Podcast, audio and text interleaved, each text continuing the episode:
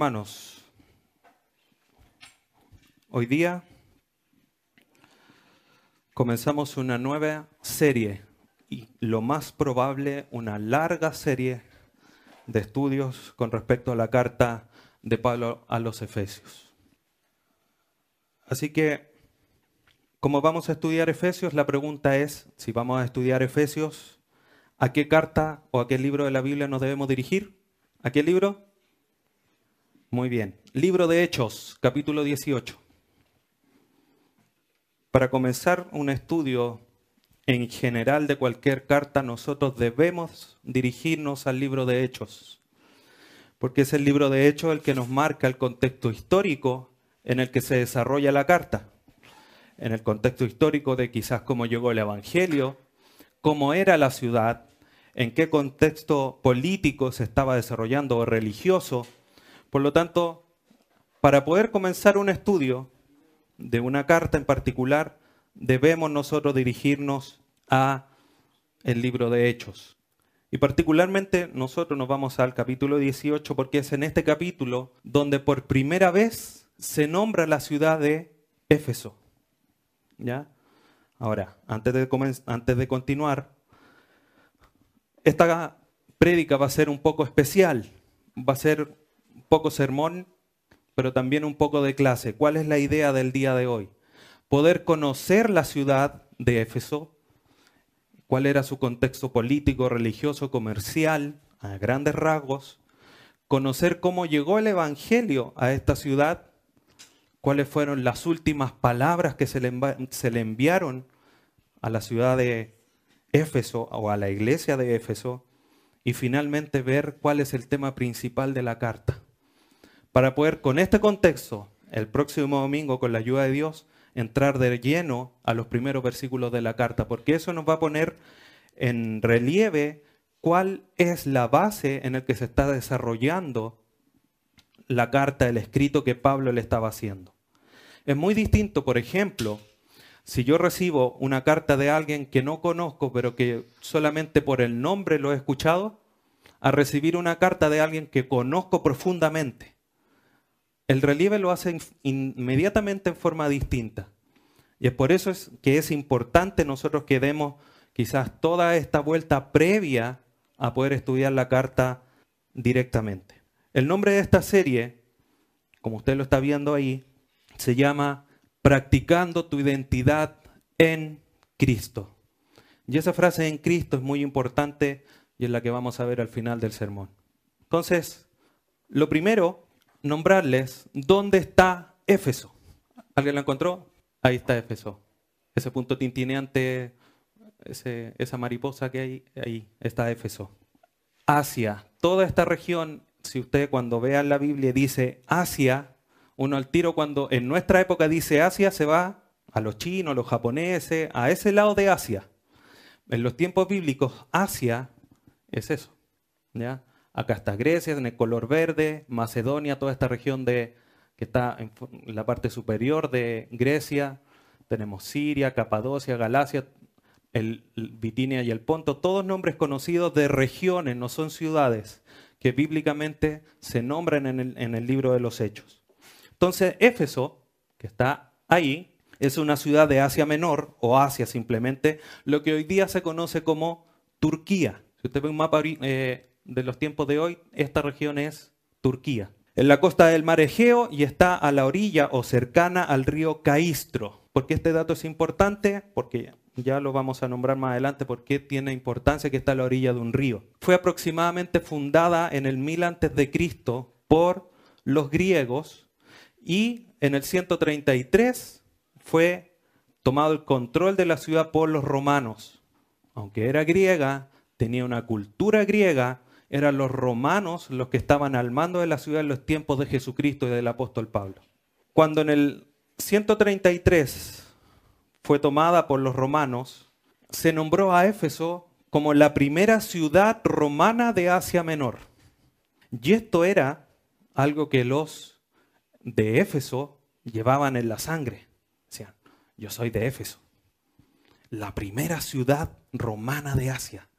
Era como un distintivo, algo que, digamos, se identificaban con eso. era su escudo, era su, su emblema. La, población de esta ciudad es, eh, es desconocida, pero era una ciudad muy grande, ya lo vamos a ver, y transitaba mucha gente, por lo cual incluso algunos estiman que la población, los habitantes de esta ciudad eran aproximadamente 250 mil habitantes. Hoy día nosotros decimos, Santiago es más grande, tiene aproximadamente 6 millones de habitantes, pero debemos pensar, retroceder 2.000 años atrás y decir 250 mil era aproximadamente equivalente a 6 millones en una ciudad. Y nuestra ciudad es una ciudad pequeña. La Ciudad de México tiene aproximadamente la población de Chile completa viviendo en una sola ciudad. ¿ya? Entonces, debemos, a pesar de que el número suene poco, dimensionándolo en, el tiempo, es un gran número. Entonces, conozcamos un poquitito más de la ciudad de Éfeso. Primero, Éfeso era un centro comercial. Allá está Roma, allá casi cayéndose del mapa, Italia, y era parte de la ruta, digamos, natural que había para que todos los comerciantes de Italia o de Roma, de la ciudad, llegasen a Asia Menor. Éfeso era una ciudad puerto. Y eso hacía que fuese una ciudad inmensamente adinerada. No como en nuestros tiempos, que a lo mejor una ciudad que tiene un puerto no es tan adinerada. Uno mira Valparaíso y Valparaíso no es Vitacura, no es Lobanechea, tampoco Talcahuano es ninguna de las comunas más ricas, pero en esa época la ciudad era inmensamente adinerada, porque llegaban todos los barcos y era una ruta comercial importante en, digamos, en lo que en esa época tenía que ver con la economía.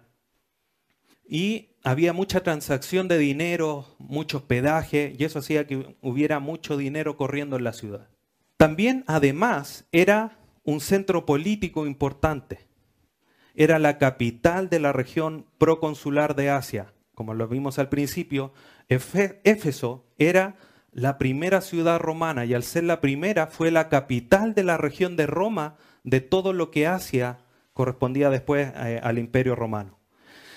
Por ser la capital, tenía la, residencia del gobernador, tenía, eh, bueno, era una gran metrópolis y todo esto hacía que estos títulos de la capital de la región romana de Asia fueran como les decía recién, un título que los efesios ostentaban y que se distinguían. ¿De dónde tú eres? De Éfeso, la gran metrópolis, la gran capital romana de Asia.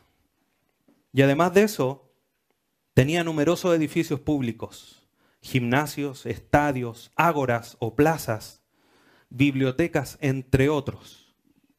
Pero mire lo que dice Hechos 19:35.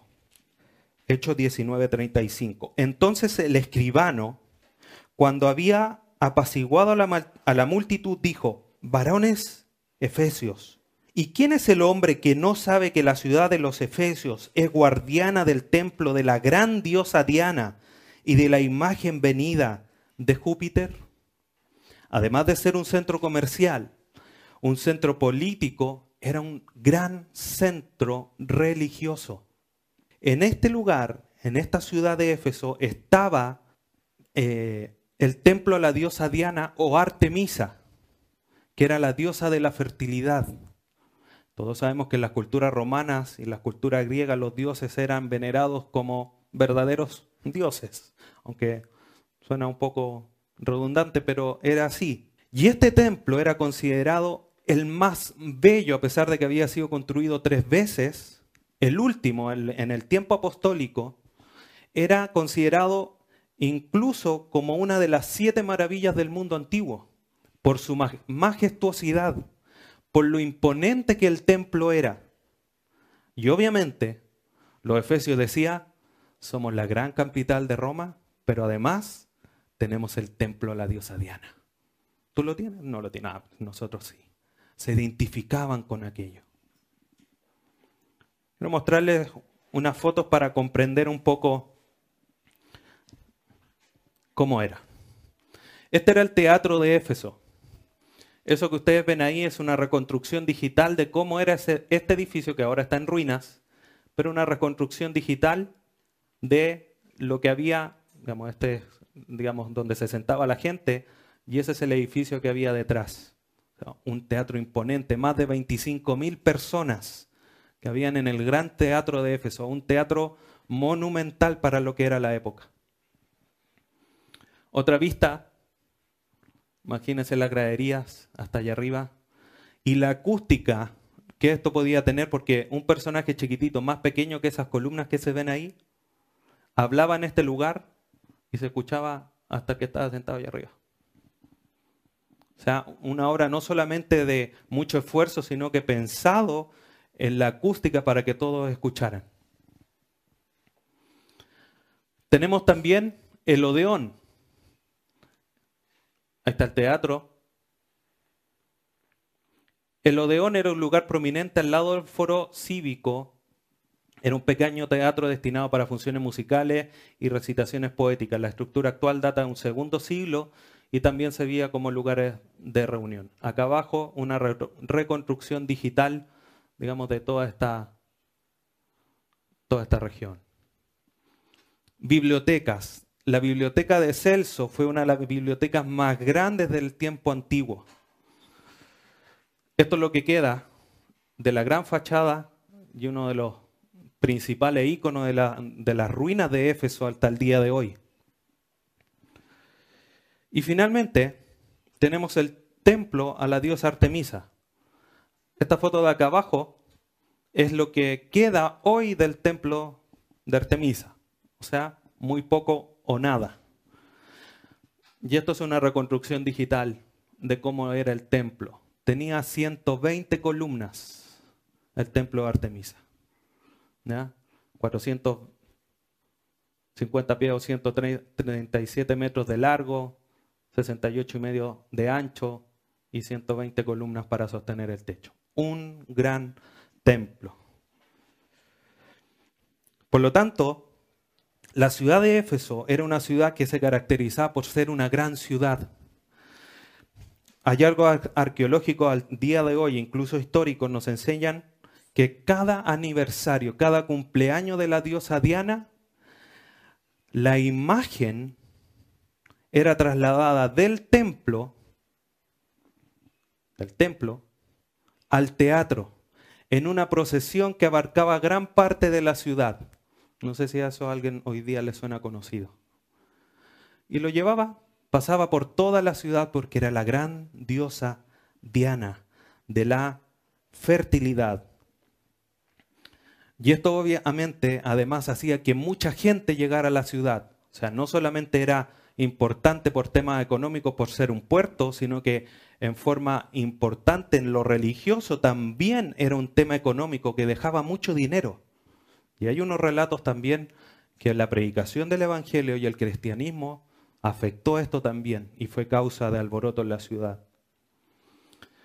Estos mismos hallazgos eh, arqueológicos muestran que la ciudad tenía aproximadamente 400 hectáreas abarcaba 400 hectáreas y estaba rodeada por un muro, un muro, como todas las ciudades antiguas, de entre 8 a 10 kilómetros de largo.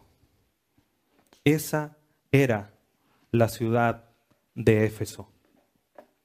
Entonces, sin lugar a dudas, en los tiempos apostólicos esta era una ciudad influyente en lo económico, en lo político, en lo religioso. Pero así como fue importante en estos aspectos también lo fue para el Evangelio y la llegada del Evangelio no solamente a la ciudad de Éfeso, sino que también la llegada del Evangelio a toda la, el área de Asia Menor. Fue el punto de partida para que el Evangelio se disipara toda esta región. Así que es importante que comprendamos cómo llegó el Evangelio a esta ciudad. Pablo comenzó sus viajes misioneros. El primer viaje misionero lo comenzó en Antioquía, se dirigió eh, a la región de Galacia y después regresó. Su segundo viaje misionero fue cuando llegó a la ciudad de Éfeso. Y la experiencia antes de llegar a Éfeso tenía mucho de dulce y amargo, de dulce y agraz. En Filipos, como lo relata Hechos 16, estuvo en la cárcel, estuvo prisionero en la cárcel. En Tesalónica fue perseguido por los judíos que estaban en Tesalónica, en Hechos 17. Hechos 17 también nos relata que a pesar de los Tesalónica lo persiguieron, los de Berea fueron mucho más nobles que los de Tesalónica y lo recibieron. Si uno va a un lugar y no lo reciben, llega al otro lugar así como, ¿qué a pasar aquí? Y los hermanos de Berea lo recibieron, recibieron el mensaje con solicitud, dice la palabra. Haciendo todo este recorrido, Filipo, Tesalónica, esta línea negra, Filipos, Tesalónica, Berea, de ahí bajó a Atenas. En, en Atenas tuvo discusiones en los grandes centros de diálogo de la ciudad. Y desde esa ciudad de Atenas fue a Corinto. Ahí está Corinto.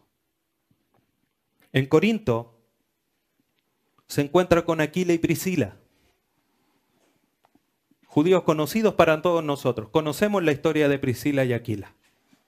Era un matrimonio de judíos que habían sido expulsados de Roma. O sea, ya habían llegado judíos con el, el mensaje del Evangelio a Roma. Hechos 18, del 1 al 3. Después de estas cosas, Pablo salió de Atenas y fue a Corinto. Y a un judío llamado Aquila, natural del Ponto, recién venido de Italia con Priscila, su mujer, por cuanto Claudio había mandado por todos los judíos que todos los judíos saliesen de Roma, fue a ellos, y como era el mismo oficio, se quedó con ellos y trabajaban juntos, pues el oficio de ellos era hacer tiendas. Entonces Priscila y Aquila, o Aquila y Priscila, ya habían estado en Roma predicando el Evangelio.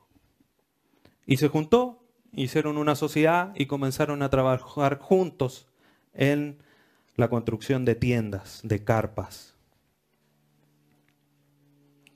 A pesar de este trabajo, Pablo tenía una gran dedicación por la predicación de la palabra, versículo 4 y discutía en las sinagogas todos los días de reposo y persuadía a judíos y a griegos. a pesar de que trabajaba, Pablo disponía el tiempo para predicarle a los judíos. Muchos lo aceptaban, pero muchos también lo perseguían, se oponían a él. Versículo 5. Y cuando Silas y Timoteo vieron, vinieron de Macedonia, Pablo estaba entregado por entero a la predicación de la palabra, testificando de los judíos de Jesús era el Cristo. Pero poniéndose y blasfemando, estos le dijo, sacudiéndose los vestidos, vuestra sangre sea sobre vuestras propias cabezas. Yo, limpio, desde ahora miré a los gentiles. Entonces, una vez que Pablo estaba aquí en Corinto predicando el Evangelio, se sale de la ciudad y una vez que sale de la ciudad, a pesar de todo lo que había vivido, prisiones, persecuciones, también buenas recepciones, Dios le insta a no temer, a seguir adelante, a todas estas circunstancias difíciles, a continuar predicando el Evangelio. Hechos 18, versículo 9, 10. Entonces el Señor dijo a Pablo en visión de noche, no temas, sino habla y no calles porque yo estoy contigo y ninguno pondrá sobre ti la mano para hacerte mal, porque yo tengo mucho pueblo en esta ciudad. Pablo iba a ser instrumento de Dios para salvar a muchos. El mensaje de hoy día para nosotros. ¿Cuántos agobiados? ¿Cuántos perseguidos? ¿Cuántos mirados en menos? ¿Cuántos despreciados? Otras veces bien recepcionados. Pero hoy día nosotros, alrededor tuyo hermano, ¿cuántos Dios tiene dispuesto para salvación y está esperando que tú prediques la palabra? No temas, yo estoy contigo. Se lo dijo a Pablo y también nos dice eso a nosotros. Sigamos predicando. Y a pesar de todo esto, y luego de estar un año, seis meses en la ciudad de Corinto, Pablo, por una persecución, emprende la salida de, de, de Corinto. Hechos 18, 18. Más Pablo, habiendo detenido aún muchos días allí, después se despidió de los hermanos y navegó a Siria. Y con, y con él Priscila y Aquila, habiéndose rapado la cabeza en Sencrea porque tenía hecho un voto. Y luego de la salida de Corinto, Pablo va a Éfeso. ¿Cómo sabemos eso? Porque el versículo 19 lo dice. Y llegó a Éfeso, primera vez que se nombra la ciudad en el libro de Hechos, es en este lugar, Hechos 18, 19. Y llegó a Éfeso y los dejó allí. ¿A quiénes dejó allí?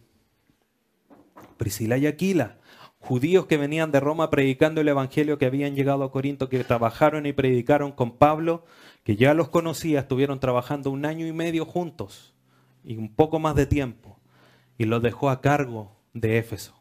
Los primeros, podríamos decir que el primer pastor, el primer encargado de los hermanos, de los judíos creyentes en Éfeso, fue Aquila. Y lo dejó allí y entrando en la sinagoga discutía con los judíos. Y esta era una costumbre de Pablo. Pablo llegaba a la sinagoga de los judíos, así también lo relata Hechos 17.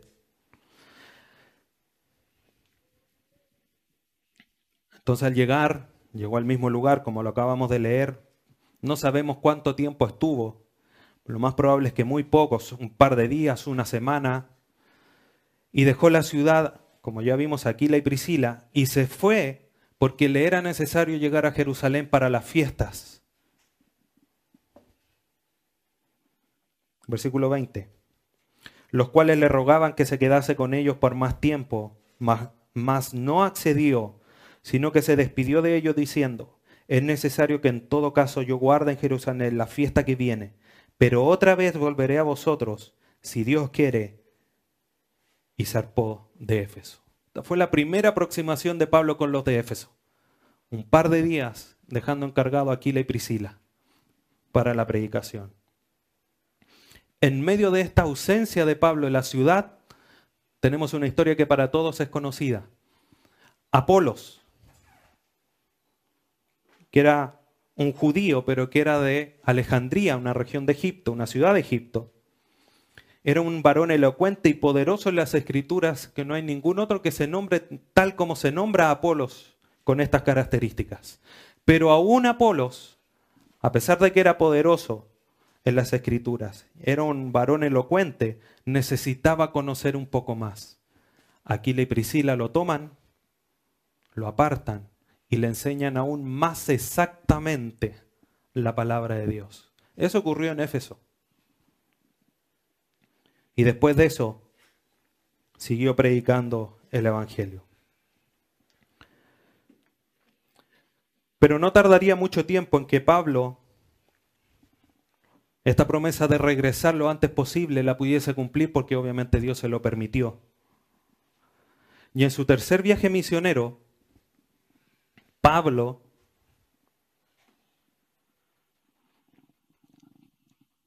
parte de Antioquía, como generalmente en todos sus viajes, parte por las primeras iglesias que formó, Derbe, Iconio, Listra, Antioquía de Pisidia, y desde ese lugar va a Éfeso nuevamente. Y estando en Éfeso, después de pasar por todas estas, eh, todas estas ciudades, llegó a Éfeso, eh, Hechos 19.1. Aconteció que entre tanto que Apolos estaba en Corinto, Pablo, después de recorrer las regiones superiores, vino a Éfeso y hallando a ciertos discípulos les dijo, ¿recibisteis el Espíritu Santo cuando creísteis? Y ellos le dijeron, ni siquiera hemos oído si hay Espíritu Santo. Pablo llegó y no llegó a descansar un rato, a tomarse alguna comida característica de Éfeso. Lo primero que hizo, llegó judíos, ¿recibieron el Espíritu Santo? No, les predicó sobre el Espíritu Santo. Pero el resultado de esto es que muchos de los judíos se endurecieron. Versículo 8. Y entrando Pablo en la sinagoga, habló con de nuevo por espacio de tres meses, discutiendo y persuadiendo acerca del reino de Dios. Pero endureciéndose algunos y no creyendo, maldiciendo el camino delante de la multitud, se apartó Pablo de ellos y separó a los discípulos, discutiendo cada día en la escuela de uno llamado tirano.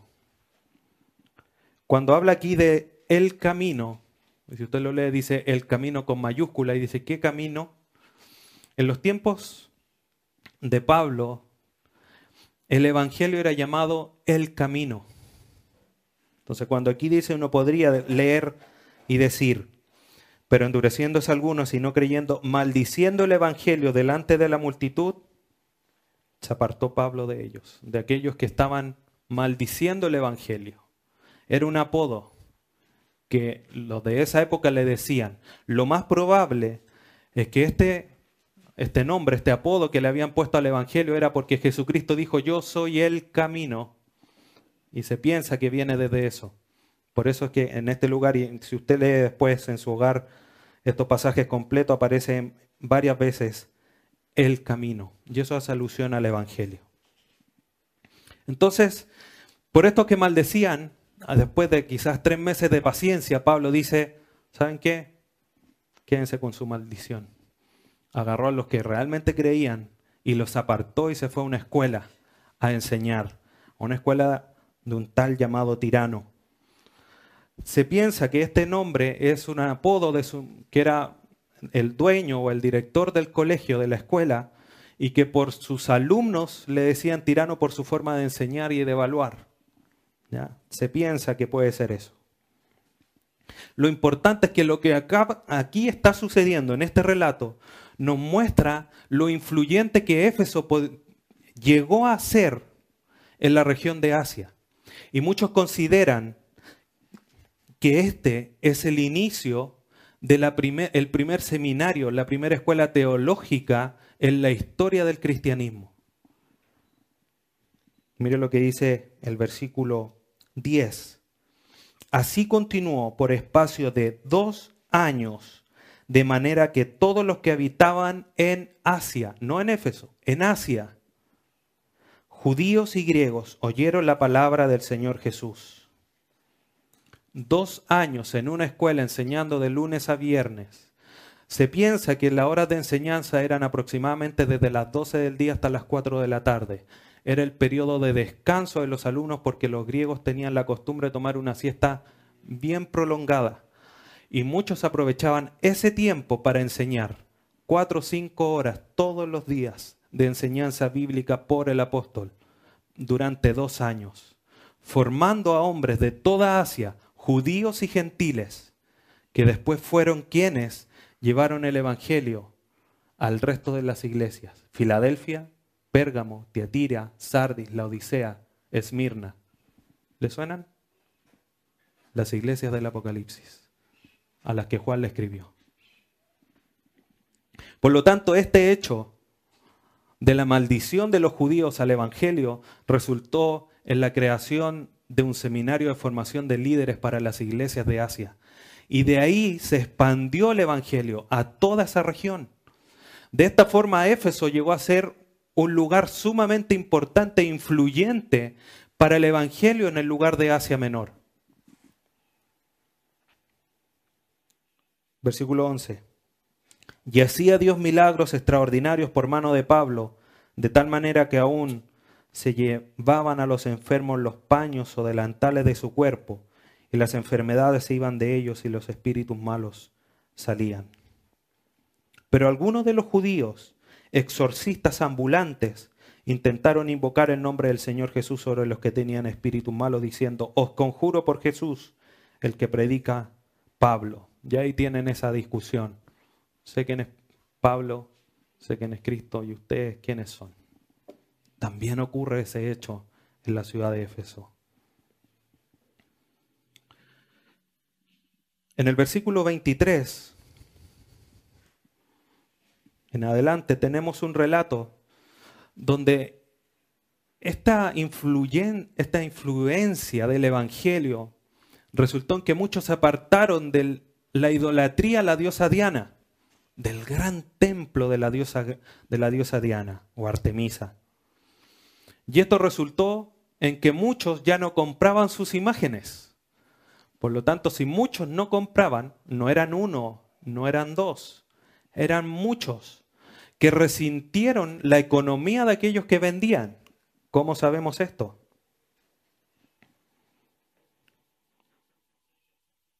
...23...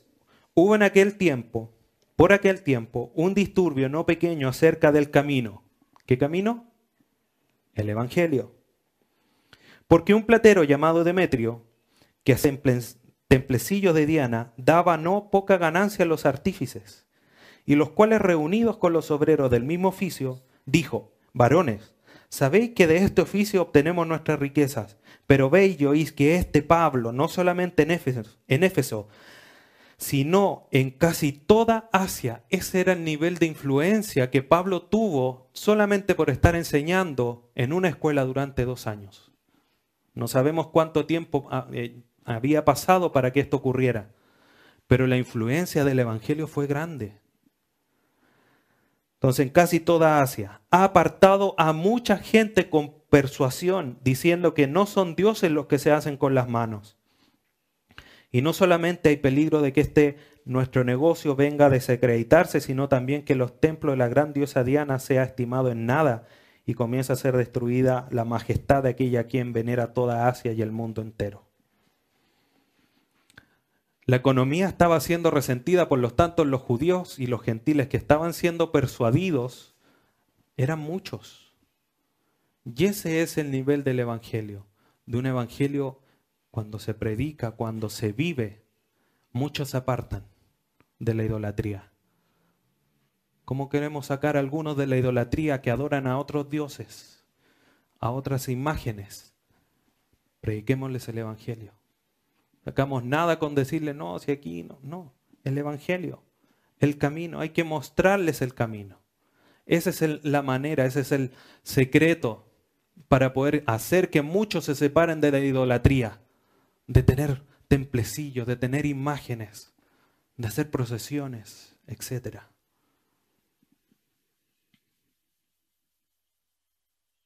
Después de esto, de esta persecución que se produce por este, por este evento, Pablo decide irse a Macedonia, salir de Éfeso. Estuvo casi dos años y medio. Recordemos que primero estuvo tres meses, se separó de los judíos que maldicieron el camino y después de eso estuvo dos años. Y aproximadamente podemos decir que estuvo dos años y medio. Después de dos años y medio en Éfeso, Pablo se va y se retira de Éfeso y se va a Macedonia, toda esta región superior de Grecia.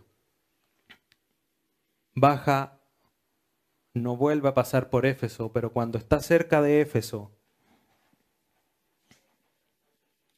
Hechos 20,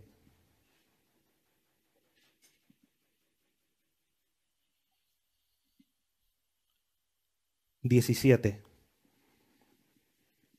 Ya en su viaje de regreso de su tercer viaje misionero y después del cual Pablo iba a ser arrestado y puesto en Roma y ya no iba a tener más libertad para hacer sus viajes, Pablo manda llamar a los ancianos de Éfeso. Ya había una iglesia establecida en Éfeso, con ancianos. Versículo 17 del capítulo 20. Enviando pues desde Mileto a Éfeso, hizo llamar a los ancianos de la iglesia. Y los ancianos vinieron a, a Pablo.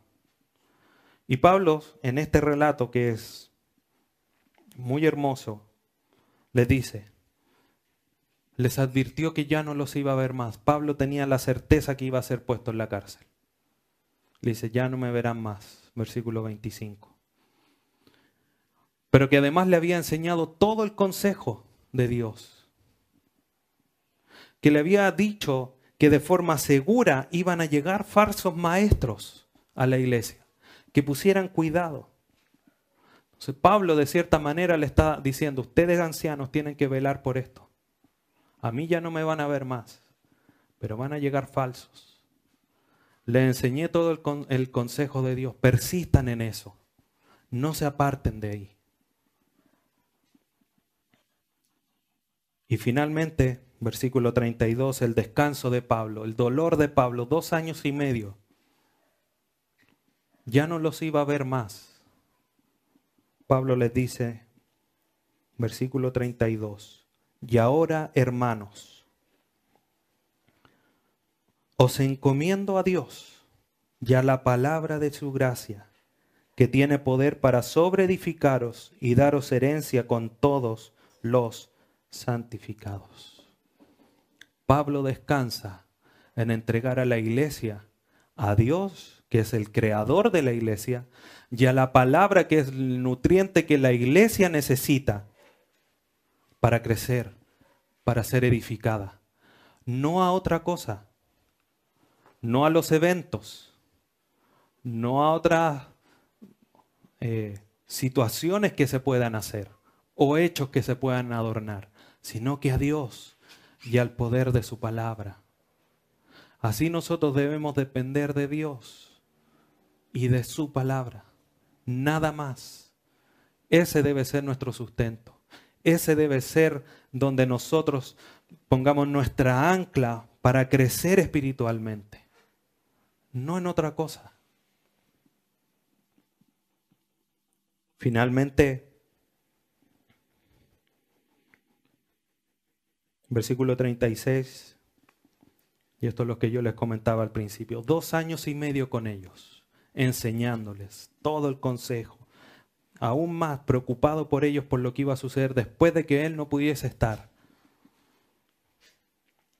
Versículo 36, cuando hubo dicho estas cosas, se puso de rodillas y lloró con todos ellos. Entonces hubo gran llanto de todos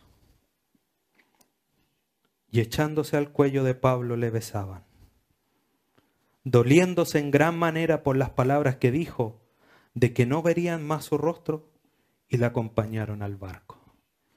Ese es el dolor que dejó alguien que enseña la palabra de Dios, que ya no lo verían más. El anhelo es volver a ver a quien enseña la palabra, aquel que lo instruye en la palabra. Aquí los ancianos lloraron por la ausencia de Pablo porque le tenían aprecio. Pero años más adelante, Pablo les iba a escribir una carta, después de la prisión en Roma, en el año 61 después de Cristo aproximadamente. Pablo les escribe. Imagínense lo que era recibir una carta de aquel a quien con mucho dolor habían dejado partir. Se recibe una carta con alegría, con gozo. ¿Qué me quiere decir? ¿Qué me quiere enseñar? Y ese es el tenor y algo que hay que tener presente cuando uno lee la carta de Éfeso. Pablo no escribió, ay, ¿a quién le escribo? A los de Éfeso, ah, ni los conozco, ya no importa. Yo, Pablo, apóstol de Jesucristo. No, con el cariño que había. Pablo, yo, Pablo, apóstol de Jesucristo. Etcétera, etcétera. Historias posteriores nos enseñan que Timoteo fue pastor de esta iglesia. Vamos a la primera carta a Timoteo, versículo 3, capítulo 1, versículo 3. Pablo a los ancianos les dice, van a venir falsos maestros, pongan cuidado. Mire lo que le dice a Timoteo. Como te, ¿Cómo te rogué que te quedases en Éfeso cuando fui a Macedonia para que mandases a algunos que no enseñen diferente doctrina? Tú, Timoteo, pastor, anciano de la iglesia de Éfeso, busca que no enseñen diferente doctrina. Van a venir falsos. Repite el mensaje. Y después más adelante, Apocalipsis capítulo 2, perdón, capítulo 1, Apocalipsis 1, versículo 11, palabras de Jesucristo. ¿Qué decía? Obviamente es el Hijo de Dios hablando a Juan, que está abriendo la visión. Yo soy el Alfa y el Omega, el primero y el último. Escribe en un libro lo que ves y envíalo a las siete iglesias que están en Asia. A Éfeso, Esmirna, Pérgamo, Tiatira, de Filadelfia y la Odisea. Este orden con el que se nombra no es un orden que se le ocurrió, sino que es el, es el camino natural por el cual se recorrían esas ciudades. Éfeso, Esmirna, Pérgamo, Tiatira, Sardis, Filadelfia, la Odisea. Quizás ese mapa no nos dice mucho, pero si yo les pongo ese mapa, vemos esas cadenas montañosas que hace difícil poder recorrer todas estas iglesias en caminos más cortos. Porque pasar de Éfeso, que está ahí, a Filadelfia, habría que pasar esa montaña. Y en esa época andaban a pie o a caballo con suerte. El camino natural es hacer ese recorrido por el valle que dejan los cerros para recorrer todas las iglesias. Por eso Pablo, perdón, Jesucristo le dice a Juan, a Éfeso, Esmirna, Pérgamo, porque era el camino normal que cualquier mensajero seguía para pasar por todas esas ciudades. Y allá abajito está la isla de Patmos, donde Juan escribió, un poco más al sur de Éfeso. Pero veamos lo que le dice el Señor Jesucristo por medio de Juan a la iglesia en Éfeso. Muchos piensan que Juan también fue un pastor en la iglesia de Éfeso.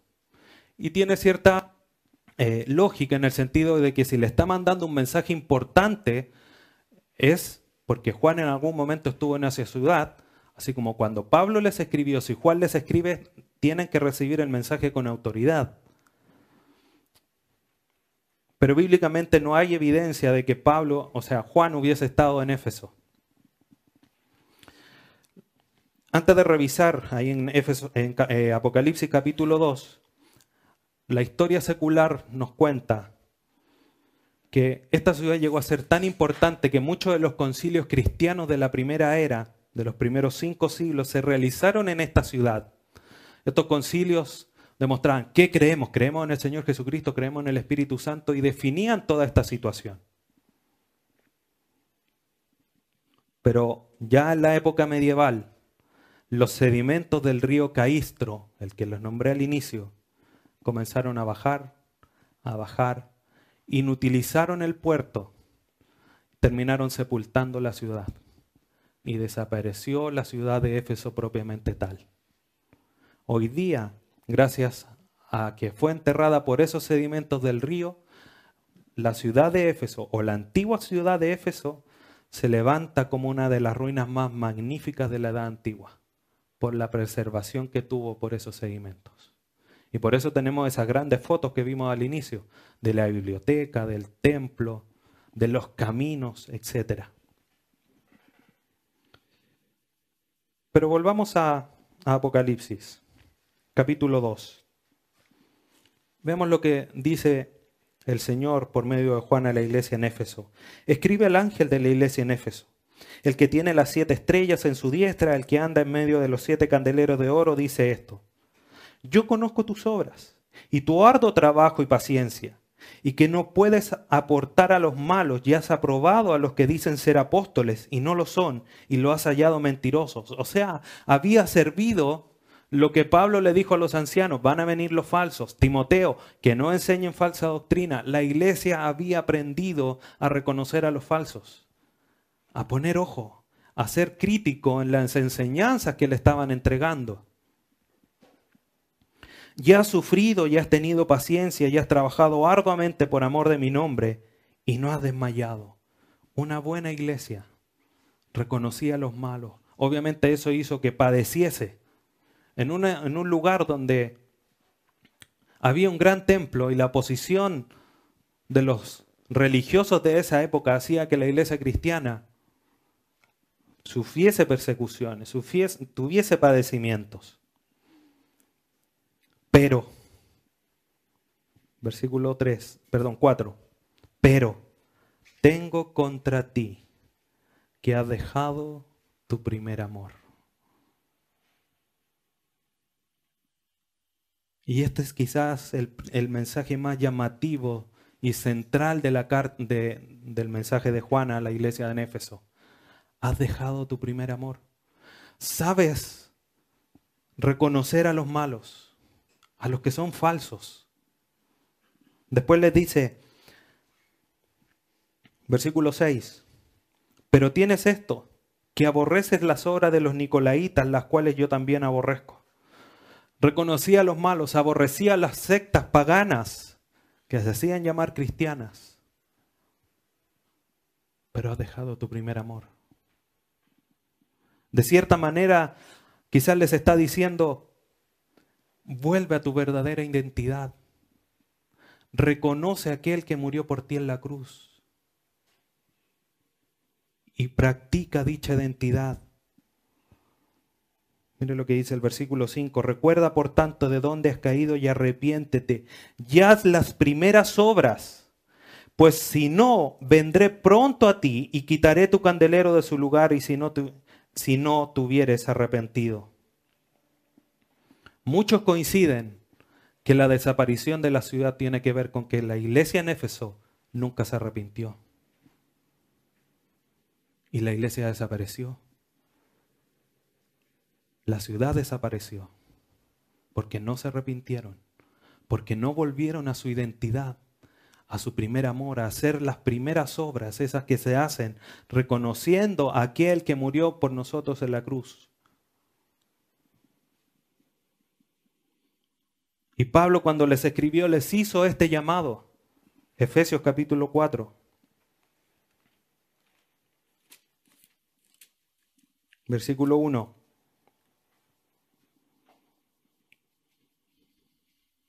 Yo pues, preso en el Señor, os ruego que andéis como es digno de la vocación con que fuisteis llamados. Anden, hagan las obras como es digno de aquel que los llamó con amor, entregándose en la cruz. No abandonen, anden de esa forma. Versículo 2, con toda humildad y mansedumbre, soportando con paciencia los unos a, a los otros en amor esta frase en amor o amor a amar se repite en la carta de Éfeso 19 veces. Es lo que Juan les dice. Han dejado el primer amor. Uno de los pasajes que más se repite, los de Éfeso, no, no fueron capaces de mantenerlo en el tiempo.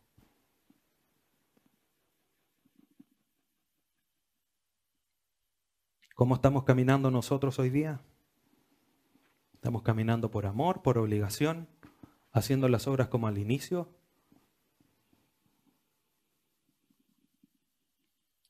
Otra de las frases que más se repite en la carta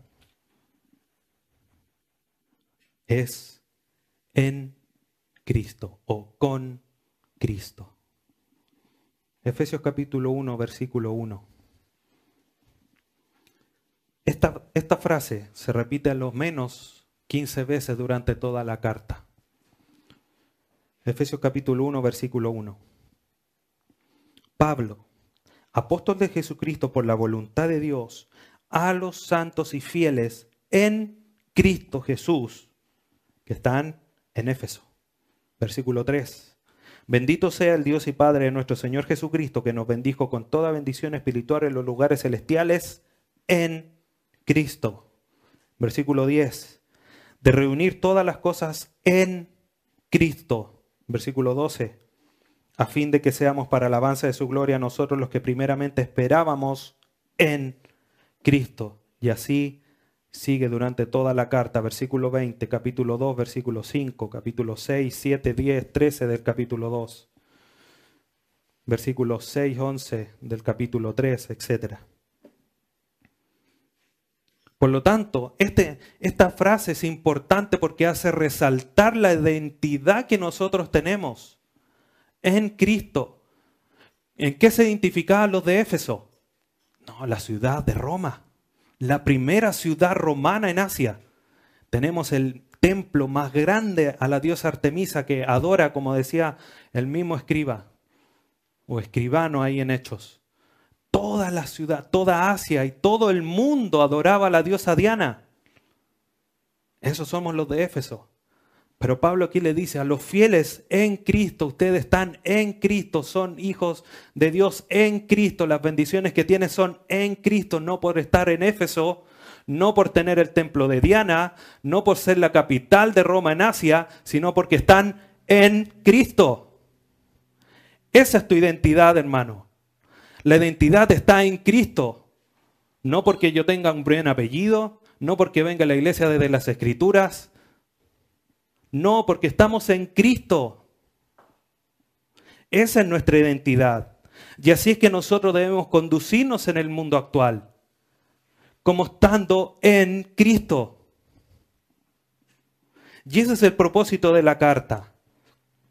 Pablo le escribe para mostrarle a los cristianos su lugar en el propósito de Dios con la iglesia, animándoles a evidenciar su llamado con una conducta cristiana acorde a ese llamado.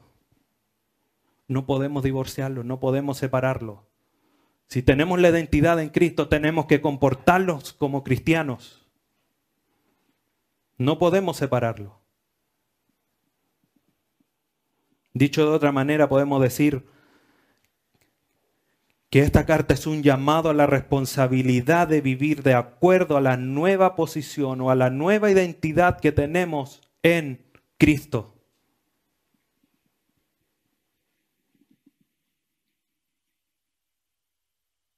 Es lo que dice Efesios 4, 22 al 24. En cuanto a la manera, a la, a la pasada manera de vivir, despojados del viejo hombre, que está viciado conforme a los deseos engañosos, y renovados en el espíritu de vuestra mente, y vestidos del nuevo hombre creado según Dios en la justicia y santidad de la verdad. Hoy día al salir de la casa me decían, oye, ¿por qué vaya así vestido? ¿Qué pasó? ¿Por qué vais con corbata? ¿Qué, qué onda? ¿Qué? Más allá de la explicación que eso tenga. El vestirnos nos da una identidad y debemos comportarnos cómo estamos vestidos. ¿Qué saco ir con un, a, una fiesta de gala si voy con chorichala y polera sin manga? Me puedo comportar lo más civilizadamente posible, pero mi atuendo va a marcar y decir, ¿y este qué le pasó? Si lo hago al revés, si voy con smoking, con humita, con, con cola y unos zapatos así ya para lo reluciente, y voy a la playa. Y me meto al agua y nado. ¿Qué van a decir? Algo le pasa. Pero ¿qué pasa si yo me visto con chore y chale y voy a la playa y me baño? Ah, este está bien, está de acuerdo, está actuando conforme a la vestimenta que tiene. Lo mismo que si me pongo hoy una fiesta de gala y actúo decentemente. Es decir, está actuando de acorde al lugar. Bueno, nosotros Cristo nos pasó de las tinieblas a su luz admirable. Estamos en Cristo, revestidos de este nuevo hombre, regenerados por el Espíritu Santo. ¿Por qué andar haciendo barrabasada entonces en el mundo si estamos en Cristo? Debe ser esta forma de vestir, dejar atrás lo pasado. Segunda, 1 Corintios 5, 17. Lo viejo pasó ahora somos nuevos, nuevas criaturas en Cristo. Debemos comportarnos de esa manera.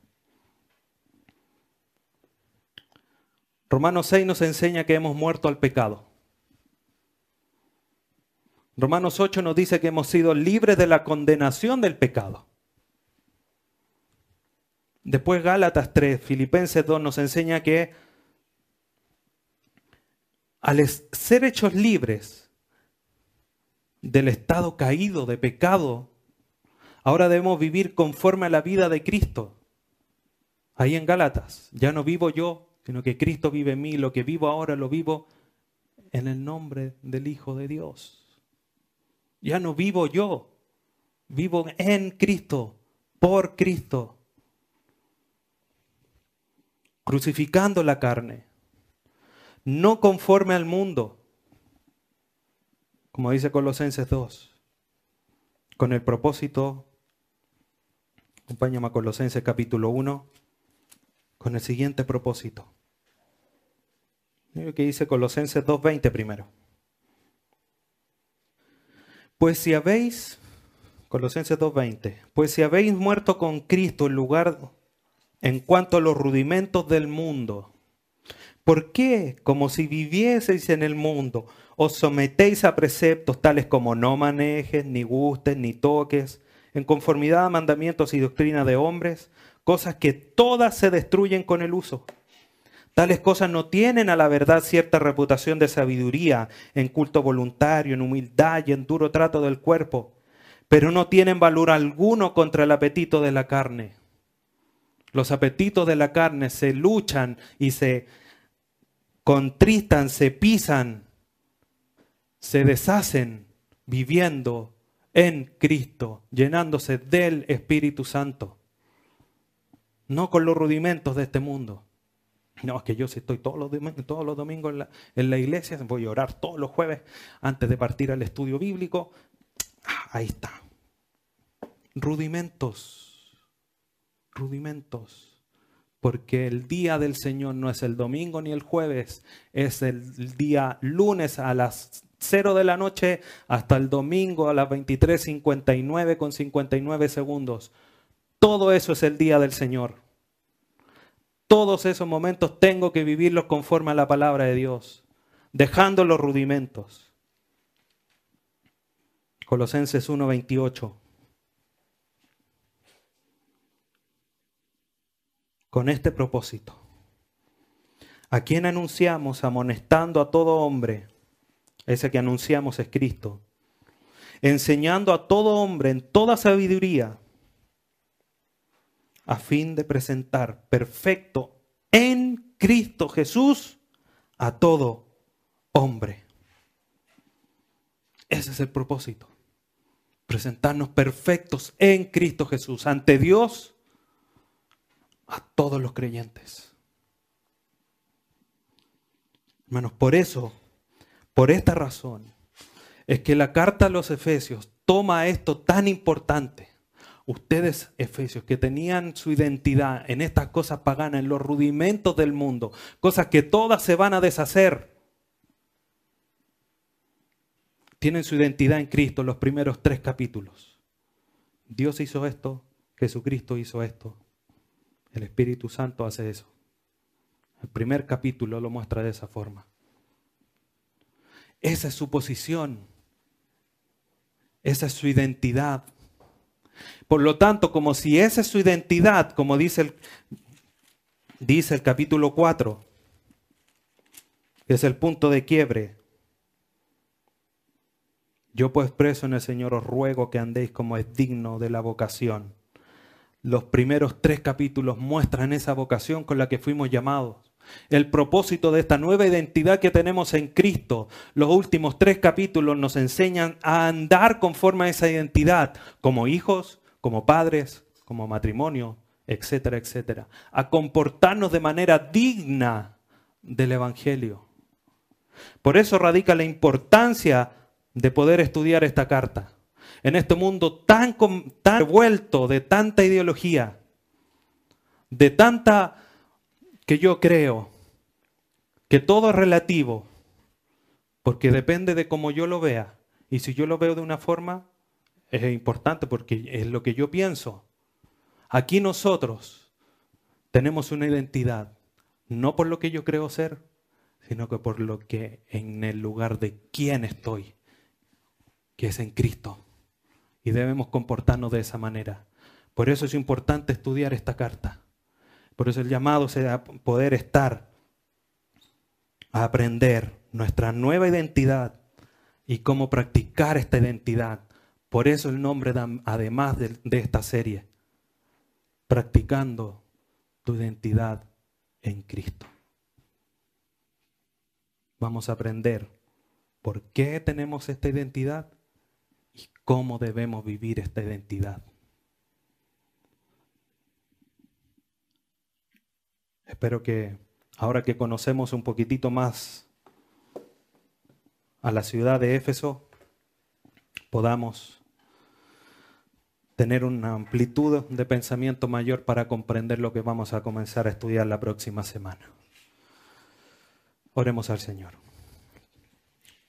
Padre amado, te damos gracias en esta mañana por este tiempo, Señor, que nos concedes de poder estudiar tu palabra. Quizás de una manera un poco diferente a lo habitual, pero también, Señor, aprendiendo lo necesario para poder tener el entendimiento preciso para poder tener, interpretar y aplicar a nuestra vida de mejor manera la carta de Pablo a los Efesios, que para nosotros el día de hoy es relevante para poder comportarnos como verdaderos hijos tuyos, como verdaderos creyentes.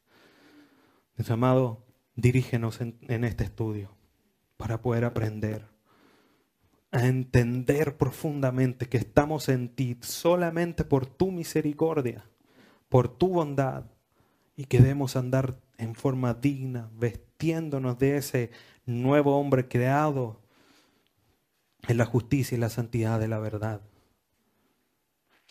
Dirige nuestras vidas, dirige nuestro entendimiento para llevar mucho fruto, Señor. Esa es la única manera en que podemos glorificar tu nombre, llevando mucho fruto.